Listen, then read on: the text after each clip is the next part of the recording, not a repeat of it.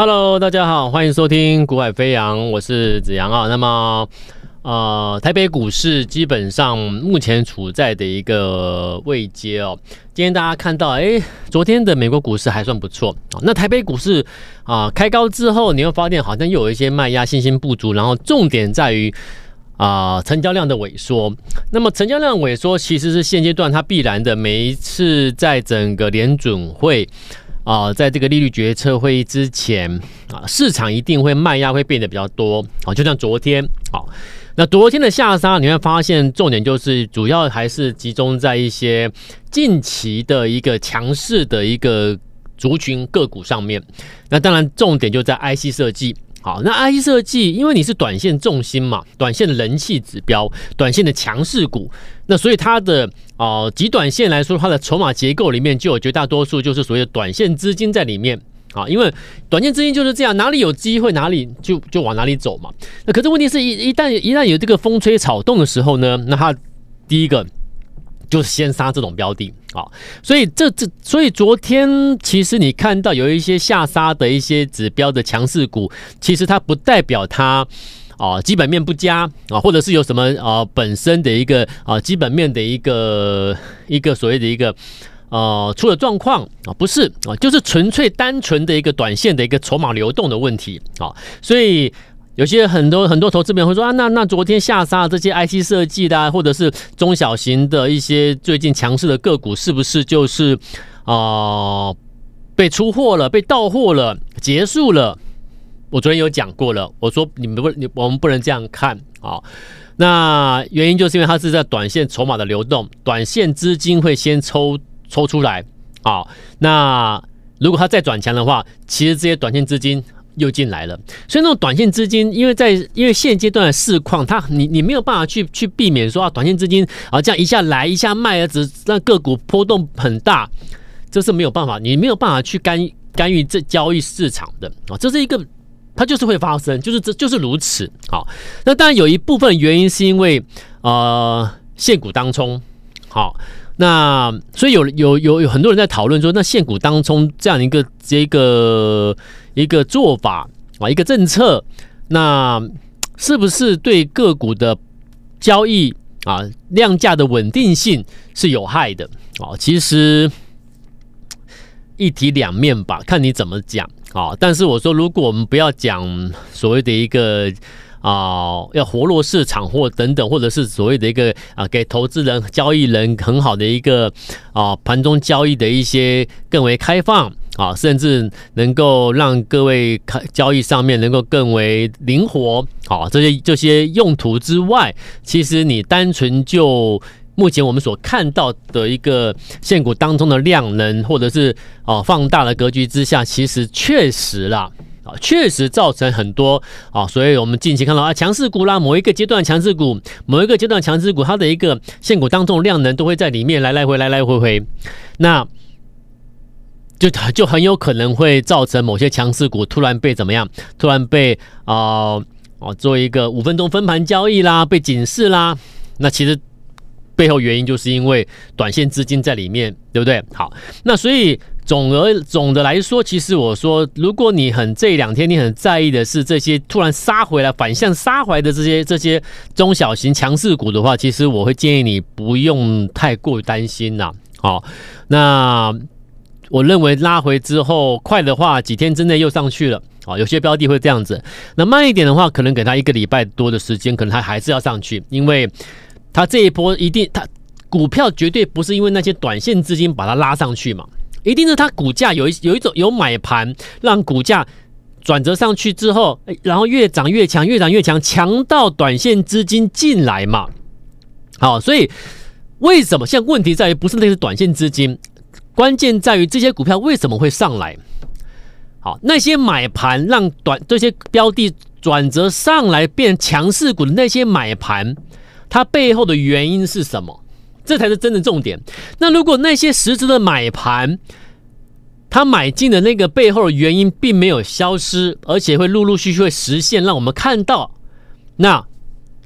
这个短线资金在里面瞎搅和之后，让股价出现一个快速压回等等等等，其实。就是一个过程，而后还会再上去。好，所以其实我往往跟投资朋友讲，其实就看你的心态。如果你是看很短线的，当然你会觉得哇，这个问题好像天要塌下来一样，好像崩盘一样。没有好。那如果你的格局是比较大的，我常常讲做股票要会赚到钱的人呢、啊，他的格局是是是比较大一点点啊。你格局放大之后，你你看任何的事情，你会用不同的角度去看待啊。那你所得到的获利报酬就是比较大。那如果你太在意的那个一个里一个一天两天三天五天的行情，那当然你可能得不到后来后面的最大那段行情啊。毕竟影响股价因素太多了，包含我现我我们现在在讨论的短线筹码，对不对？会影响股价啊。包含我们刚才讲的，造成股价这一波这这些股票转折上来变强，越走越强的那个背后原因的实质买盘也是一个啊。那甚至整个指数。指数的强弱有时候也是会影响到个股的短线的一个走法，所以影响影响一家企业股价的一个原因背后的因素真的太多太复杂了啦啊！但是，所以我们说，我们把它做一个归纳之后，其实你要掌握几个原则的话，然后你格局再大一点，你就不会被那些各式各样来四面八方来的这个干预股、干扰股价的这些因素而影响到你的操作。好，格局大之后，你会发现重点在哪里？当你看股票的格局大之后，你会发现重点在哪里？第一个，这家企业的背后的哦，那个就是我刚才讲的，你为什么它会转强上来嘛？背后那个实质买盘，它所看的是什么事情？这是关键因素。好，这家企业背后的那个尔后会实现的利多是什么？啊，这个是我们做你在做股票上你要掌握的第一个要件，在这里。好，那第二个就是，就是我们讲的，你你整个如果在这个前提下，它没有改变它的一个背后的一个上涨因素，那其实就是什么？你格局把它放大之后，你会发现，就是我常常讲的，你你买的是否是足底之后刚上来的？啊，就是整个架构上面，你买的格局上面，你是不是一个足完底之后准备上去的？那表那那就可以大概你就可以推敲的出来，那个实质买盘在这种位阶去进去去买进。让股价向上推，推到变强势股的背后原因是什么？极有可能就是因为它的基本面上面可能会出现一些所谓的一个谷底翻扬了啊，或者是开始准备进入重新进入一个新一阶段的成长态势。那这种那这种东西就不是走走一个涨两成、涨三成这种格局，就是一个波段格局了。那在波段格局里面，当它变某一段时间变得很强的时候，短线资金就进来了。那短线资金一进来呢，股价可能就波动性就变大。那你因为它的波动性变大的时候呢，你就把它你它如果下下跌的，像昨天，你就把它看坏了，那就是我讲你你就没有做到我讲的你的格局要放大，你要的是什么？你看的是什么？哦，你看的是什么？那你未来你得到就大，你你未来你得到的就有多少就不同了。好，所以你格局大，你未来赚的就多。好，好了，那这个是我节目一开始我先跟各位分享一下，就是这两天有些中小型个股的波动变大，其实。你应该用什么角度去看待它？好，那当然我也建议各位不要去怪罪那些短线资金啦，因为大家都是想赚钱啦，做短线的人也很多啦。那但是他们有他们的做法，你也不要去去。去责骂或责备或者批评，我觉得就是这个市场就是这样，开放市场就是这样啊，来自四面八方的各式各样的投资人嘛。我要赚大的，我格局大嘛。你要赚小的，你要赚那个一块价差，你要赚那个零点五 percent 几几毛钱，那你格局要用小的，你就用赚小钱嘛啊。赚小钱的赚大钱的人，格局看待方式做法都不同的，好不好？好，那再来，我们就先回到盘面来解盘啊。这个行情呢，我给它一个标题啦。好，我今天的下标重点就是一个一句话，就是台币不升，行情不来。啊，台币如果不升的话，台行情是不会来的。那所以我们就看咯，到今天早上的新台币还在贬破这一波上来的一个新的一个新低。好，那所以代表说整个市场的一个资金，或者说你你你统称所谓的一个外资，其实整个资金是持续在慢慢的外流了。好，那所以对于权值股的操作上面，就比较难期待说，诶，让你看到什么买盘买买超哦，买大买台积电、大买权值股的几率就不高。好，但至少目前来看，要大卖台积电的几率，我认为也不高了。好，所以在这种小麦的格局之下，我觉得可以去期待一件事情，就是台积电是否能够把最起码的五日均线要收复。好，那为什么我这样讲？是有机机会的。为什么？就是你看，啊、美国股市虽然尽管在弱势，但是美国股市弱势过程中，它其实它昨天晚上的收涨，其实已经让我们看到刀琼斯也好，或者是啊、科技股也好，其实它已经默默的收复了啊、美国的这些科技指数或道琼指数的一个啊、五日均线了。所以啊、他们已经收复五日均线了，那你台北股市呢？你最起码应该会跟着做同样的同样的一个动作嘛。啊，那所以我认为台北股市这个时候可以去期待一下哦，收复五日均线，让台积电也收复五日均线，这是一个关键因素啊。你最起码让我们看到说你的一个所谓的止稳的条件呐，啊，止稳的第一条件，你连五日均线你都收不回去，你要跟我说你止稳了，你修修正结束了，我觉得那个是不合常理了啊，也是不合逻辑的。好，所以最起码的条件就是五日均线要收复。美国股市都收复了，为什么你台股收不收不回去？好，那所以可能就是，所以为什么我常常我我在讲，就是台币很重要，因为你资金一直外流出去的话，你台你台北股市或许就会变得比美国股市还弱啊。好，所以台币如果不升，那行情不会来。那台币要升要大升吗？目前来看也看不到这种迹象。所以呢，就是你最起码要稍微升破什么三十二点四。好，所以我说新台币如果说能够升破三十二点四的话，我认为就是有有一个味道，就是代表说，哎，台币啊啊指数的部分这边有机会收复五日均线之后，先向上挑战一些压力区，慢慢的向上走，走个几百点的几率是高是有的，是存在的啊，至少有这个机会啊，所以啊。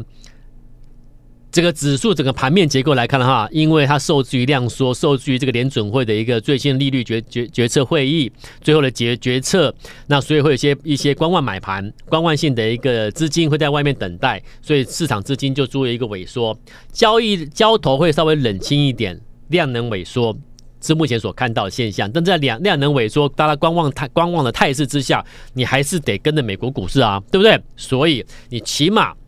收复个五日均线。好，起码让我们看到你台币有机会升破三十二点四，只要只要升破三十二点四，其实我觉得就是几乎可以确定比安进入一个安全范围了。好，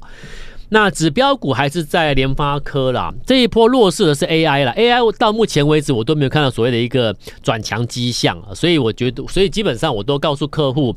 呃，AI 我们短时间内不要去碰触它啊，不碰 AI，那不碰 AI，你说纬创、广达这都一样，不碰 AI。啊，那不碰 AI，因为很多人手上持股是 AI 的股票还套牢中，所以上档卖压很重啊。啊，我这样讲，其实很多听众朋友可能手上就有 AI 股套牢，那所以其实就是这样嘛。你看随随便便我一讲，就很多人是套牢的，确实是有人套牢在这些标的上面，那代表什么？代表 AI 短时间内不用去碰触它啊，所以要当指标的 AI 就就就搁在旁边了。目前不是它，好。那台积电是一个光盘重点，全重全王嘛，所以台积电基本上我们刚才已经解过了啊，先看看它能不能够止稳之后收复五日均线。好，那谁有当机会当指标？就是我一直讲的，呃，节目中我一直讲的就是就是啊，AI 里面其实发展到最后，最后你会发现最重要的不是伟创，不是广达，不是这些技嘉，都不是，是谁？其实，在八月底我就讲了，只是当时有人认同吗？当时八月底，你们你们的脑袋瓜里面只有纬创，只有广达，只有技嘉，对不对？那当时在看伟创、广达、技嘉的这些人，光宝科等等都一样。现在很多人手上套牢了，就是这些股票。可是，如果八月底你听我讲，我跟你说，最 AI 发展到最后，最后最重要是谁？是联发科的时候，离线运算 AI 离线运算联发科的时候，或许你的资金已经转进到。联发科，而不是这些 AI 啊，伟创、广达、技嘉等等害你套牢的股票，对不对？所以一来一回，你发现我八月底讲完之后的七百块的联发科，当时在价位在七百块，到现在已经八百五、八百六，两天前还再创波段新高，而伟创、广达那些呢，继续破低，这代表什么？所以我说，一个产业或一个像这个 AI 啦，好，你真的懂 AI 吗？如果你懂，你把它看得够清楚的话。你在八月底就会像我一样，已经看到了未来 AI 发展到最终层，谁是最重要的？联发科离线 AI 啊，那所以你看联发科这一波最强。那既然它已经走出一个身段出来了，联发科已经在两天前再创波段新高，已经走出一个身段喽。那代表什么？它能不能够带起整个半导体的 IC 设计产业？好，所以 IC 设计就就我刚才回过头我刚才讲的嘛，为什么这一波有十只买盘把 IC 设计的一些中小型股一个一个拉起来？为什么？背后有一定的原因跟理由。那只是因为它短线拉回来，是因为短线资金干扰它。OK，所以联发科继续上，继续不死的话，继续走它我们讲的波段行情的话，那这些二线、三线的 IC 设计绝对还是会上去。好，所以它是一个有有逻辑概念的。OK，好，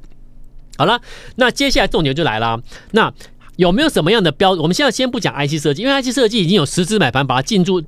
买买进去之后，股价已经上来了。那因为短线资金干扰之后，它必须要给它消消化一下，休息几天之后再上。那所以现阶段有没有什么标的或什么族群是哎，你可以去留意的？好，那今天我给各位介绍一个一个产业啊，我不要针对单一个股去讲，好，我就讲这个产业。那你对你如果你认同，你可以去找寻机会。好，啊，如果你认同，可是你找不到机会是谁，那你可以。啊、加赖，加赖之后私下询问，私讯过来询问，或者是你可以拨我们的节目咨询专线来做私下咨询啊。因为节目中公开媒体，我们不要针对单一的个股，好像在做介绍推荐，不要啊，因为是也不应该这样做啦。啊，不要去干扰个股啊。好，我今天要介绍的是一个细晶圆的产业啊，矽晶圆产业其实很多听众朋友，我相信都应该有所概念了啊。简单的讲，细晶圆的应用其实它非常非常多元呐、啊，很广。为什么这样讲？因为细晶圆它是不是我们所谓的 IC 晶片的材料，上游材料嘛？你没有细晶圆，你做不出底，你你你到最后最后最后根本不会有三 C 产品啊。所以最上游的材料 IC 晶圆，晶细晶圆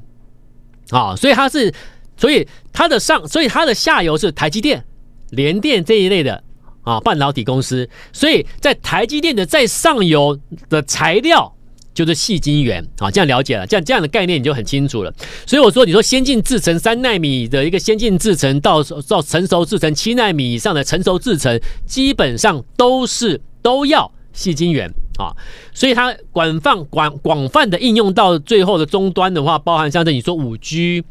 哦，你说啊，大家现在所讲的 AI。你说车电啊，你说你说 IOT 都都一样啦，所有的都要最都都要那个最上游最上游的材料嘛，因为你要你要你要做出你要做出这个晶片，你就是要有细晶圆，好，所以矽晶圆产业是整个半导体的上游材料，好，相当重要。好，那其实如果你把他们的呃，的一个这相关个股的相关企业的股价的线型，一个一个来拉出来看的话，你会发现，哎，好像许久没有动静了。好，可是如果你仔细去看他们的法说的对未来的一个看法，以及它的营收近期营收陆续的变化，你会发现，哎，这个这个股价算是筑底一段时间，蛮长一段时间的，哎。好像是可以去留意喽，好，那到底你应该可以去操作哪一家企业？这个我在目前的节目中，我们就因为公开媒体，我就不能够去做一个明白的说明，好，因为这会干扰到。有点在推荐单一个股，这是违规的，我们不做这种事情。好，而且我也不是在给你报名牌。好，那如果你对我讲的这个矽晶圆产业你有兴趣，想要进一步了解啊，哪一家企业你觉得啊，我们觉得可以注意的黑马股、潜力股，你觉得有兴趣了解的，那请你待会广告时间加赖。好，那加赖之后，你丢私讯过来询问这个矽晶圆产业的黑马是哪一家或哪两家？有兴趣的、知道的、有兴趣知道的、了解的，你可以丢私讯过来，先加赖丢私讯。那如果你懒得加赖，你说老师网，如果我懒得加赖，那你就直接待会进广告之后的节目的节目内容的咨询专线，你把它拨通，拨通之后，那来私下做一个询问，私下咨询也可以。啊，也可以。好啦，所以在这个目前的现在的市况之下，你一定要记得，不管你怎么做，就是秉持着我一直告诉各位的，你要赚钱，你的格局要放大，你要看到别人没看到的。然后第二个，你一定要先把那个足底准备转折上去，准备进入波段起涨的位置的先买到，而不是转强之后短期筹码太多之后，股价波动之后你再去追，千万不要做那种动作。好，那一样有想要了解的细菌源产业的黑马股的，请你拨电话或加赖私下咨询，丢私讯过来。那明天我们同样时段再见喽，拜拜。